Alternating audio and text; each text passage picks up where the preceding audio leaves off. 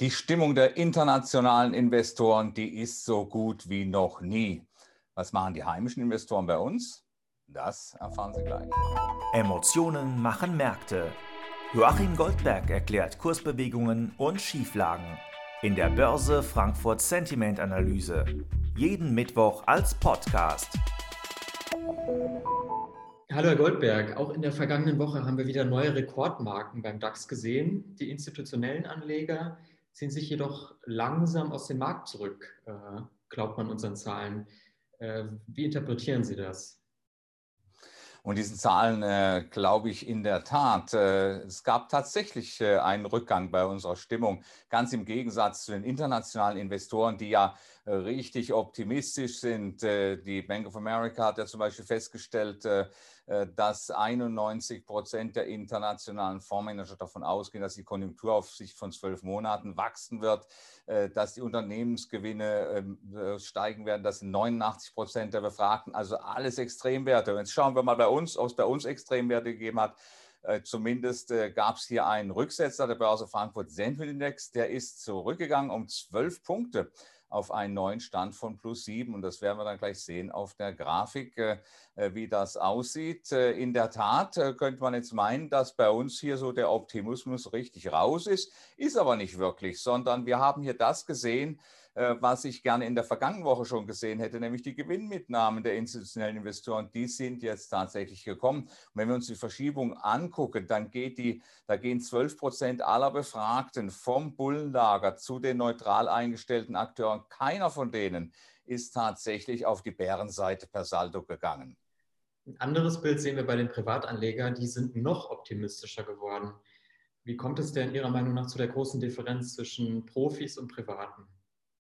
Nun gut, hier ist die äh, Haltung vermutlich äh, auch eine andere. Hier will man tatsächlich vielleicht sogar ein bisschen längerfristig orientiert äh, äh sich aufstellen. Äh, der Börse Frankfurt Sentiment Index, der ist äh, gegenüber der Vorwoche, naja, das ist nicht viel, das sind drei Pünktchen, die da dazugekommen sind. Das sind vormals neutral eingestellte Investoren, die auf die Bullenseite gegangen sind. Aber auch hier natürlich bemerkenswert, keine Gewinnmitnahmen. Das ist eigentlich ungewöhnlich. Auf der anderen Seite haben wir natürlich äh, festgestellt, äh, dass wir hier seitdem äh, hier dieser ja, dieser Optimismus aufgekommen ist bei den Privatanlegern. Der war ja vor fünf Wochen bei plus fünf gewesen, der Börse Frankfurt Sentiment Index. Der ist dann langsam gestiegen und mit den äh, neuen Bullen äh, ist auch der DAX gestiegen mit äh, einem Volumen von etwa 3,9 Prozent Kursgewinn. Das ist eigentlich eine ganze Menge, aber die 3,9 Prozent, die haben in der vergangenen Woche den Institutionellen nicht gereicht. Und da ist nicht die Frage, ob es für die Privaten dann gut ist oder viel genug ist.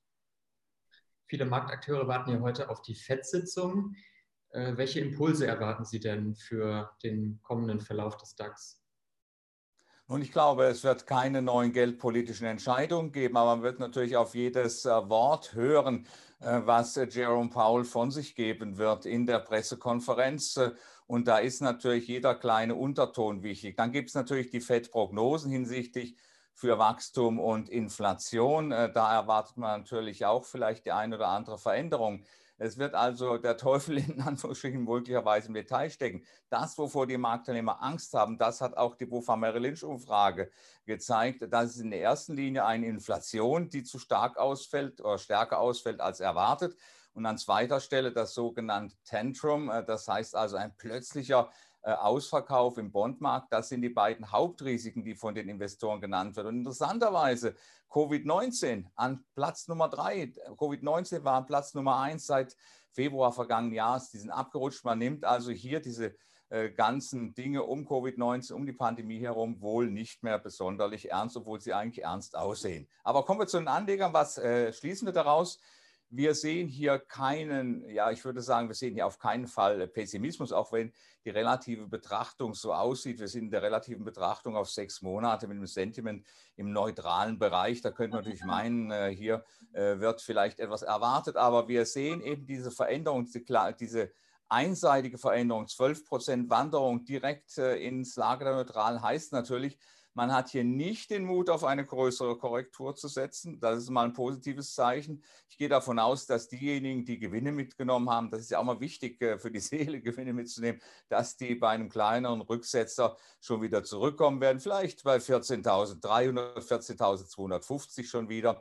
Und das ist eigentlich dann letzten Endes, wenn wir in der relativen Betrachtung eine neutrale Stimmung haben, dann ist das für den DAX eigentlich positiv und natürlich auch für die weiteren Aussichten. Danke für Ihre Einschätzung, Herr Goldberg, und wir hören uns nächste Woche wieder. Gerne. Die Börse Frankfurt Sentiment Analyse. Jeden Mittwoch als Podcast.